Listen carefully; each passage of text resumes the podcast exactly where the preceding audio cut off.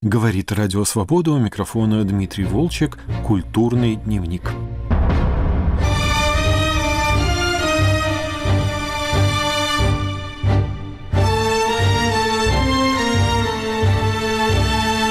Новая книга моего коллеги Ивана Толстого «Хранители наследства от Зильберштейна до наших дней» посвящена истории создания литературного наследства серии, которая в 2021 году отметила свое 90-летие.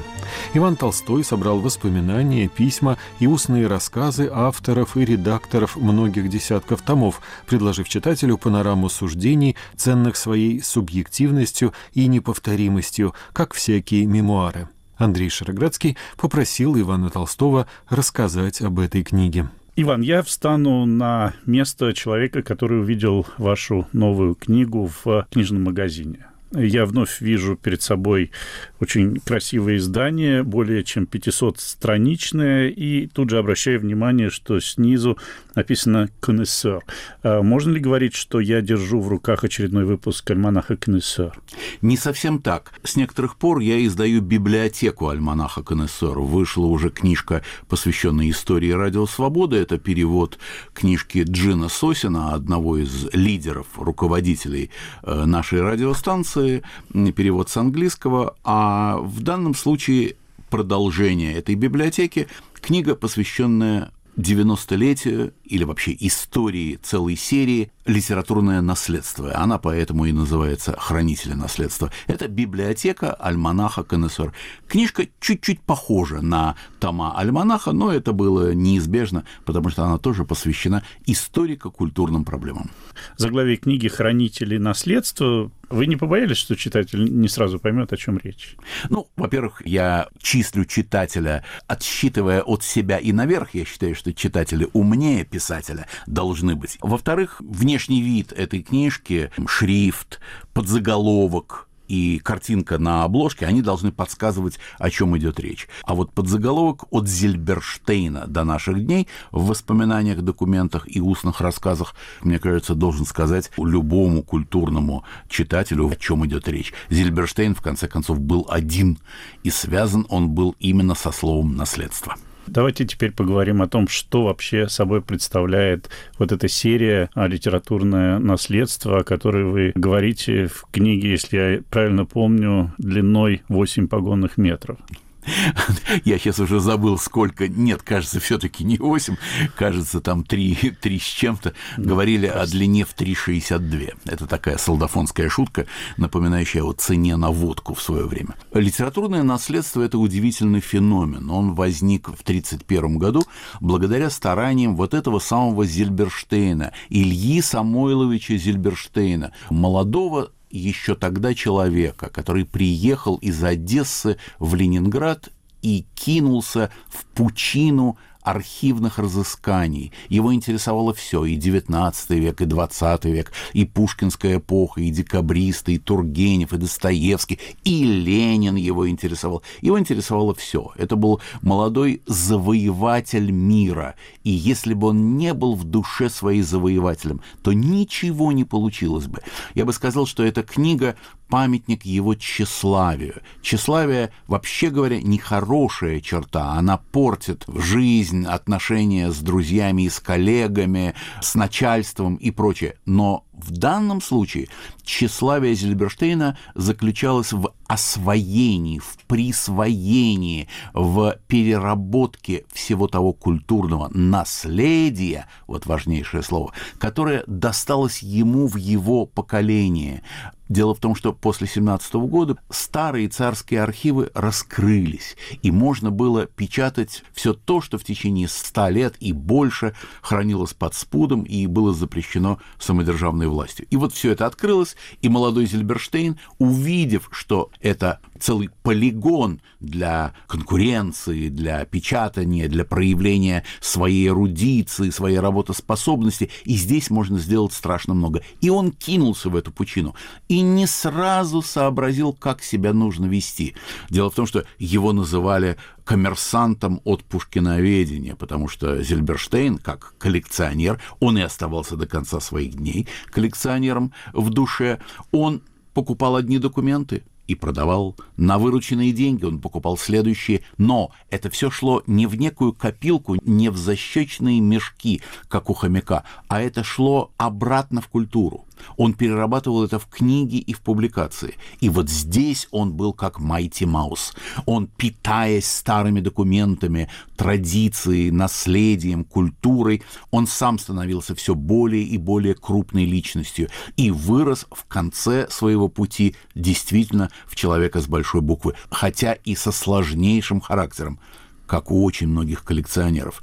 Вот благодаря Зильберштейну, благодаря тому, что ему хотелось сказать свое слово, сказать от себя, подчеркнуть свое имя, написать его на скрижалях культуры, курсивом, так сказать, вот благодаря этому мы имеем 120 с лишним сегодня томов этой бесценной серии, которая называлась «Хранители наследства». И началась она в 1931 году в самом неудобном для изучения культуры году. Речь идет о собрании чьих-то сочинений, о публикации документов, связанных с жизнью и работой писателей, литературоведов. Если мы берем в руки том литературного наследства, что он собой представляет? В вашем вопросе, Андрей, по существу перечислена большая часть жанров, которые свойственны литературному наследству. Начиналось все с тонких, достаточно тонких книжек, страничек по 300, документов и воспоминаний воспоминаний, каких-то материалов, связанных с общественной жизнью России XIX века, с марксизмом, с демократическими писателями, с сатирой э, в русской литературе XIX века. Но очень быстро это издание, начиная уже с четвертого номера, перешло в изучение фундаментальной культуры, как западноевропейской, так и, собственно говоря, русской. Каждый том литнаследства – это небольшая, а может быть и большая энциклопедия по данному выбранному вопросу. Тома литнаследства посвящены Пушкину, Герцену, Льву Толстому, Белинскому, Некрасову, декабристам, Александру Блоку, просто символистом в целом, конечно же, писателем-народником и так далее, и так далее. То есть это широчайшая панорама русской культуры в ее важнейших точках и проблемах. Почему я говорю, что каждый том — это маленькая энциклопедия? Потому что так был поставлен вопрос перед редакторами и составителями. Здесь должны быть тексты, здесь должно быть объяснение этих текстов. Все публикуется впервые. Тексты никогда прежде не появлялись в печати. Или они извлекаются из каких-то покрытых пылью старых периодических изданий, газет и журналов, которые в большинстве библиотек ты уже не обнаружишь. И вот редакторы, профессиональнейшие люди, историки культуры, они осмысляют эти публикуемые материалы, и они дают все виды справок и комментариев, которые можно только представить. И бытовой комментарий, и культурный, и исторический, и политический комментарий, и библиографический, и биографический, и так далее, и так далее. То есть они разращивают вот эту маленькую мушку до размеров огромного величественного слона, когда все видно на примере этого слона, и когда вы, прочитав или пролистав или обдумав весь том, становитесь ну, отчасти даже специалистом в этой проблеме. Вы уже понимаете, куда нужно залезть для того, чтобы еще что-то узнать, с кем нужно посоветоваться и так далее. Вы как бы вырастаете над самим собой, и это выдающееся менеджерское достижение Ильи Зельберштейна, который не был только и узкоисследователем, он был играющий тренер. Сегодня сказали бы, что он был продюсер. Вот мне нравится именно такое определение. Интересную идею придумать сложно, но потом вы выступаете с этой идеей, а в результате появляются, как вы уже упомянули, более 120 томов, и на одном энтузиазме такое не сделаешь. Извините, что мне придется повторить, тщеславие в основе всего этого лежит. Это раз. Затем необычайное вырастание над самим собой в смысле культуры. Человек, который хочет освоить этот вот пласт, он вгрызается в эту гору культуры, и при необычайных способностях интеллектуальных, при таланте восприятия, при тщеславии и при желании сделать самому выстроить каждый том как здание, как дворец. Вот э, у Зильберштейна было выражение «я строю очередной том». Не мешайте мне, я сейчас занимаюсь строительством вот этого трехтомника, скажем, там, посвященного Белинскому или там декабристам и так далее. Невероятные силы и напор опора, желание увидеть в совершенстве то, чем ты занимаешься. Безусловно, у Зильберштейна были великие учителя, и без них он не стал бы Зильберштейном. Вот я упомянул, что он приехал в Ленинград в середине 20-х годов, и на одной из первых же лекций в университете ленинградском он познакомился с соседом по скамейке. Этим соседом был никто иной, как сын великого историка Павла Елисеевича Щеголева. И он тут же, чуть ли не в этот вечер, подружившись, попал в дом к Щеголеву, и через несколько дней Зельберштейн стал секретарем, литературным секретарем Павла Елисеевича. И тот обучил его и азам, и глубинам этой науки, науки архивного поиска, исследования и перерабатывания при жизни Щеглева, а он через несколько лет скончался, Зильберштейн успел выпустить несколько книг. Одна из них «Любовный быт пушкинской поры», дневники Вульфа, пушкинского приятеля. Затем это был том Грибоедов в воспоминаниях современников. И, как я упомянул, даже Ленин в воспоминаниях современников. Эта книга, правда, не очень понравилась цензуре, она была быстро изъята. Вообще с Лениным нужно было быть очень аккуратным, а Зильберштейн поначалу аккуратным не был. Он слишком расплескался вытаскивался, он слишком был энергичным, сильным и быстрым. Его нельзя было сфотографировать в фокусе. Он все время двигался, как, знаете, хвост у таксы. Так что, да, это вот сочетание вот этих редчайших таких качеств и сведенные в один луч, они дают вот такую вот серию, которая не погибает в самое страшное политическое время. Когда вы говорили только что Илье Зильберштейне, у меня не было ощущения, что мы говорим о Советском Союзе. Вы называли его коммерсантом от литературы, вы говорили о том, что он выпускал книги, но ведь речь действительно идет о времени сталинских репрессий, когда и контроль над выходом книг был тотальным, э, как в таких условиях ему удавалось продлевать эту серию, избегать каких-то неприятностей? Совершенно верно. 22 года при жизни Сталина выходили тома в серии «Элитнаследство», начавшись, как я сказал, в 1931 году. Что помогло Зильберштейну? Прежде всего, знакомство с Павлом Елисеевичем Щеголевым и с друзьями и посетителями Щеголевского дома. Одним из посетителей, помимо историков, искусствоведов э, и так далее, был Михаил Кольцов – знаменитый журналист, один из э, самых талантливых публицистов, политических обозревателей советской эпохи, 20-30-х годов. Кольцов, увидев талантливого молодого человека, Илью Зильберштейна, сразу же пригласил его работать под своим крылом, работать в Москве. Кольцов возглавлял так называемый «Жургаз» – журнально-газетное объединение. Это была Советская империя, которая объединяла десятки, десятки, десятки всевозможных изданий, от тонких до более толстых. Но вот некоего литературного журнала в «Жургазе» не было. И Кольцов стал намекать, что с переездом в Москву Зильберштейна можно было о чем-то таком подумать. Но это пока были только гипотезы.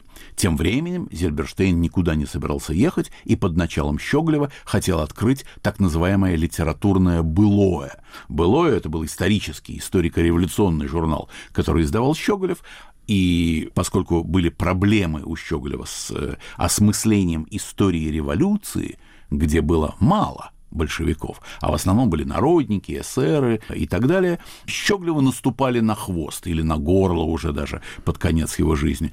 И он решил, что нужно затеять новую серию. Литературное былое. Там было меньше политики, и с этой тематикой было легче справляться.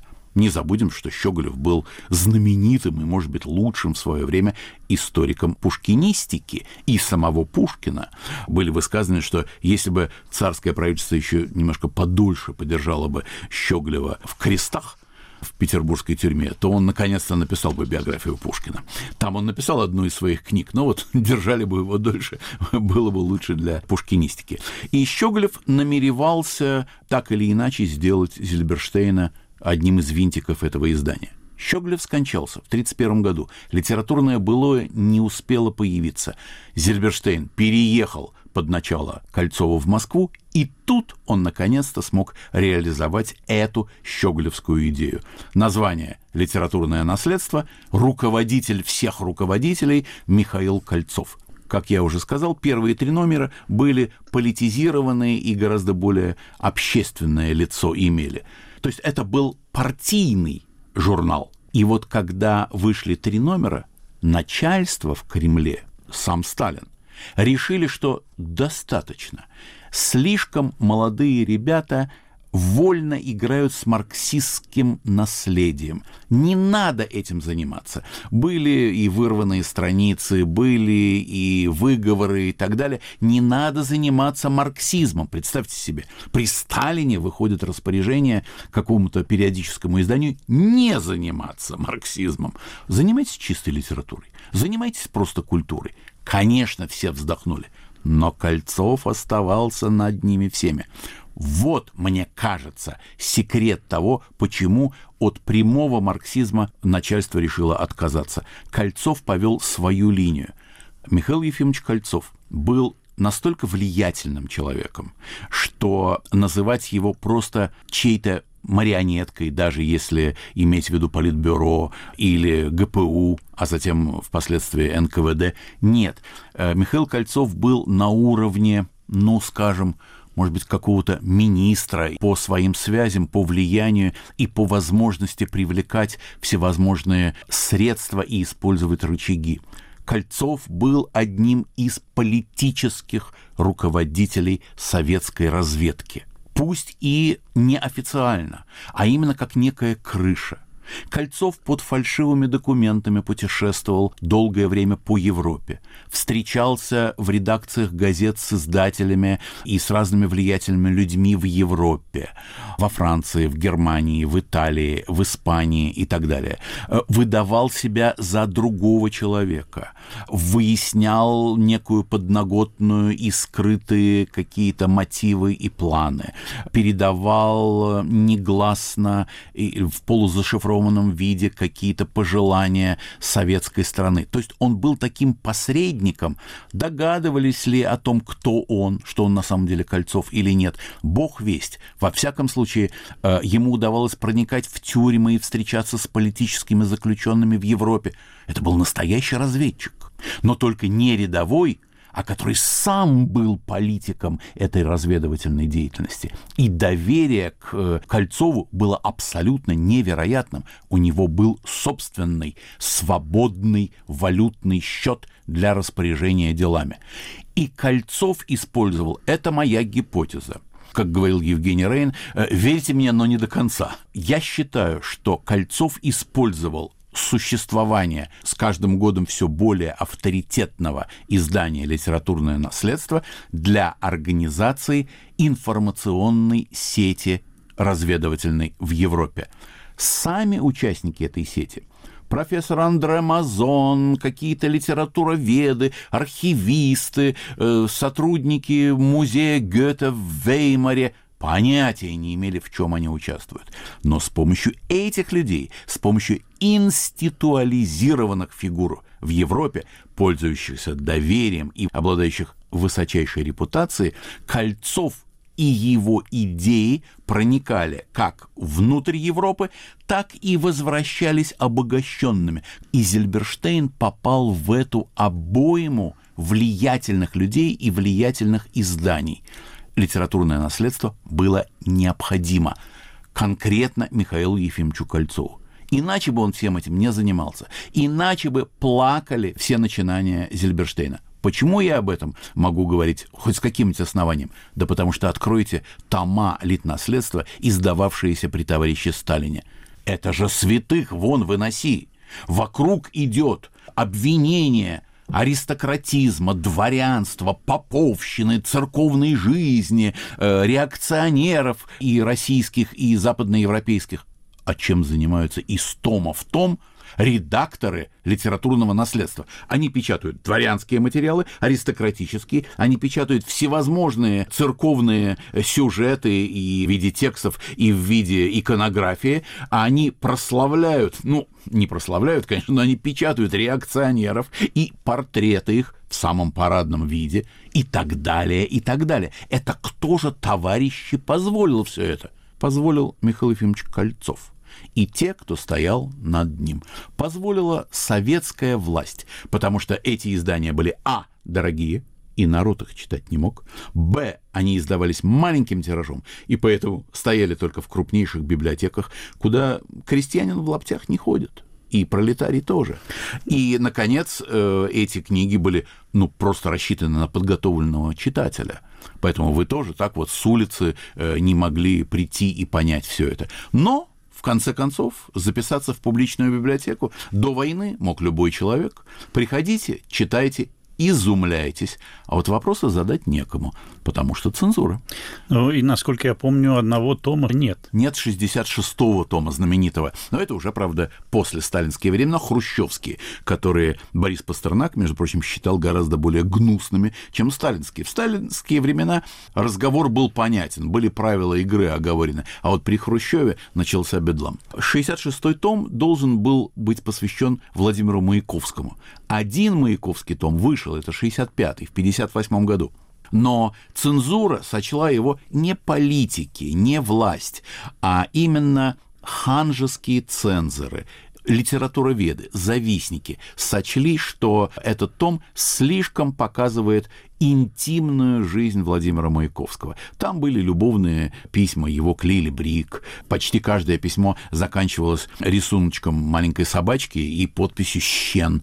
Это было домашнее любовное прозвище Маяковского. И так далее, и так далее. То есть не надо нам интимной жизни пролетарского поэта и бунтаря. Он должен быть из медной слизи, э, сотворен и стоять на площади. А вот личная жизнь должна быть отставлена. И начались начались гонения на все, что связано с личной жизнью. Были запрещены какие-то публикации в других альманахах, уже не э, посвященные Маяковскому, а другим авторам. И, в общем, развитие этой линии было заторможено. Некоторые книжки так и не смогли э, выйти ни в литературном наследстве, а если выходили, например, чеховский том, которых должно было быть несколько, не вышли из-за того, что там тоже были какие-то интимные детали о чеховской жизни. То есть 66-й том зияет пустотой на всех книжных полках. А кто подхватил знамя Зильберштейна после его смерти?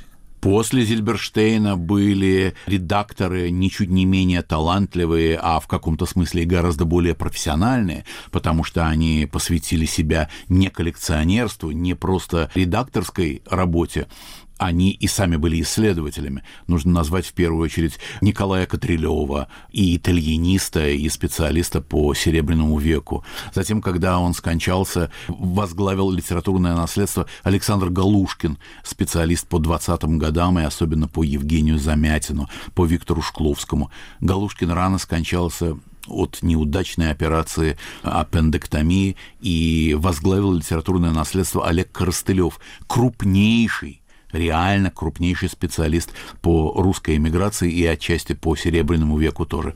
Коростылев скончался. И это вот череда просто ужасающих утрат для русской культуры. Это были люди, которые могли действительно реально заменить Илью Зельберштейна и второго человека, которого необходимо назвать в этом разговоре, Сергея Александровича Макашина. Он всегда был второй, но он без него ходить было нельзя. Человеку нужны две ноги для передвижения. Сергей Макашин, специалист по Салтыкову-Щедрину, э, по э, Бунину и по некоторым другим авторам, по Герцену отчасти. Э, Сергей Макашин – это тоже ключевая фигура для истории альманаха. Сегодня возглавляет очень талантливый ученый, специалистка по творчеству Андрея Белого и по Серебряному веку Моника Львовна Спивак. И опять вернусь на место посетителя книжного магазина.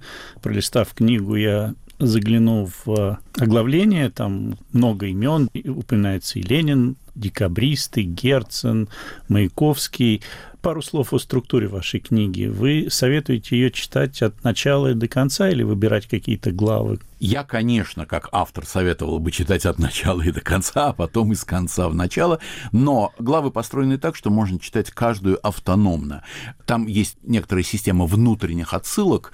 Я пишу вот об этом подробнее рассказано в такой-то главе на таких-то страницах, ну и указатель имен э, позволяет найти нужное читателю имя. Но, в принципе, конечно, это рассказ из начала в наши дни. То есть от того, откуда возник этот замысел, даже от того, как я сам пришел к написанию этой книжки, это было уже довольно давно, и затем о первом редакторе и основателе о Зильберштейне, затем о Макашине, затем вот о Михаиле Кольцове есть довольно обширная глава, ну и так далее, о всех перипетиях, о всех сложностях, которые связаны с этим изданием, в том числе, например, и о известном значительном конкуренте литературного наследства, которое тоже возникло в те же 30-е годы. Это издание Гослитмузея, э, так называемые сборники «Звенья» и другие издания, летописи Гослитмузея, прекрасные книги. Их было гораздо меньше, чем томов литнаследства, но они достойно конкурировали на этом рынке. То есть Опять-таки, несмотря на сталинскую чудовищную эпоху, это был расцвет архивных публикаций. Просто за голову хватаешься, когда видишь некоторые материалы. Публикации философических писем Чаадаева в 1935 году. Это вообще что такое? Затем посвященные символистам и буржуазным и реакционным проблемам. Конечно, за какие-то рамки литнаследства выйти не могло. И все же, все же, все же. Да, потом э, есть главы о Льве Толстом, о Герцене и так далее. В подзаголовке я пишу «В воспоминаниях документах и устных рассказах. Я положил в основу этой книги то, что рассказали о литнаследстве сами участники и делатели этого издания – Примерно половину я записал с помощью диктофона. За несколько десятилетий все это началось 45 лет назад в Пушкинском доме. Я могу так отсчитывать, потому что это возраст старшего моего ребенка. Вот примерно тогда я и начал. Некоторые я брал из печатных источников, некоторые я пользовался записями знаменитой группы Виктора Дувакина и Марины Радзишевской, которые записали Зильберштейна и Макашина. Я их, к сожалению, не застал. Хотя мог, и того, и другого. Но был робок, совсем дилетантом был, не понимал, что нужно действовать как Зельберштейн. Если хочешь, иди вперед, не останавливайся, и тебе все подчинится. Это хороший исследовательский принцип, но он дан не каждой натуре, не каждому характеру. Иван Толстой говорил о книге «Хранители наследства» от Зельберштейна до наших дней в воспоминаниях, документах и устных рассказах.